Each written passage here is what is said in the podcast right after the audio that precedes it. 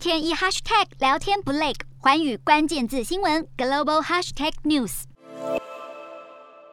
美国总统拜登结束了亚洲行，这趟亚洲行前往南韩、日本等盟国的行程安排成果丰硕且别具意义。不但宣布印太经济架构 （IPEF），更召开了四方安全对话 QUAD 峰会。虽然印太经济架构没有将台湾纳入，但是拜登向媒体表示将会军事介入台海冲突。此言一出，引起骚动，外界猜测美国是否改变对台政策。今天的国际新闻评论要来谈谈。美国的深层考量以及台湾该如何看待？事实上，拜登借由这趟亚洲行向盟友展现军事与经济的安全保证，同时让印太战略得以落实，并确保美国在区域的领导地位。剑指的对象就是中国。从美韩峰会、美日峰会到四方安全对话峰会，都强调反对片面改变现状的军事行动，这些都是要说给中国听，警示中国不要重蹈。俄罗斯的覆辙。此外，美国更要建立一套新经济圈及供应链，区隔中国来压制中国因素的影响力。外界也关注的是，拜登所提出的印太战略经济计划、印太经济架构的首轮名单中，排除了台湾在外，这让部分论者质疑美国挺台的决心。毕竟，台美双方已针对半导体与供应链的合作展开多次的磋商与讨论。美国内部也不时有声音认为，印太经济架构应该纳入台湾，不过拜登政府并没有这么做，反而与台湾商议经济伙伴关系的同时，刻意把台湾暂放在印太经济架构的名单之外。多数论者认为，美国会先暂时排除台湾的顾虑，就是担心中国因素的干扰，尤其是印太经济架构仍在倡议，许多国家都还在观望，甚至不清楚该架构的运作内容及目标，缺乏实质的诱因，又没有。具约束力的承诺，虽然已有国家同意加入，但美国不得不考量各国对中国因素的顾虑，暂时排除台湾在外，就是要避免中国影响其他国家的意愿。这完全是美国经过战略优先顺序推估后的结果。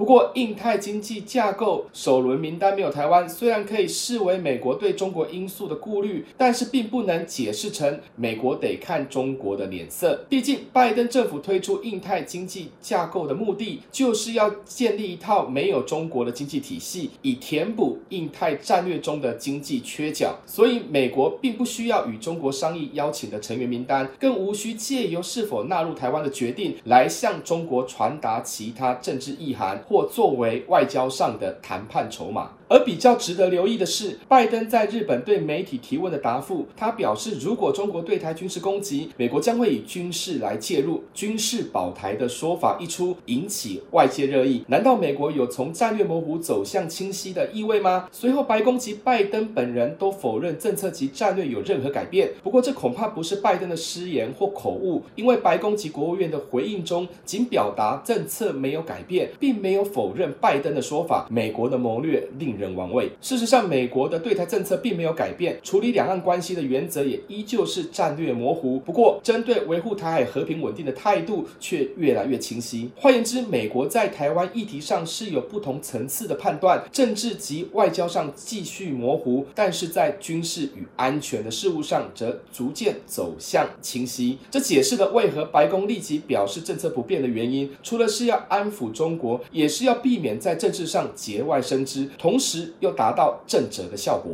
对台湾来说，未来仍有机会加入印太经济架构。毕竟，以台湾半导体及高科技的实力，倘若台美能进一步深化经济关系，签署贸易及投资协定，以及加快加入 CPTPP 的步伐，融入印太经济圈只是时间问题。而针对拜登提出的军事保台说法，台湾必须审慎看待。纵然台湾具有地缘战略价值，美国也不可能放任中国对台武统，但唯有。提升自己的国防战力，居安思危才是确保国家安全的不变法则。Hello，大家好，我是寰宇新闻记者徐丽珊。如果你有聊天障碍、话题匮乏，想跳脱舒适圈这三种阵头，现在只要追踪寰宇关键字新闻 Podcast，即可体验一场沉浸式的国际新闻饗宴。从政治经济到科技，一百八十秒听得懂的国际趋势，让你一天一 Hashtag 聊天不 lag。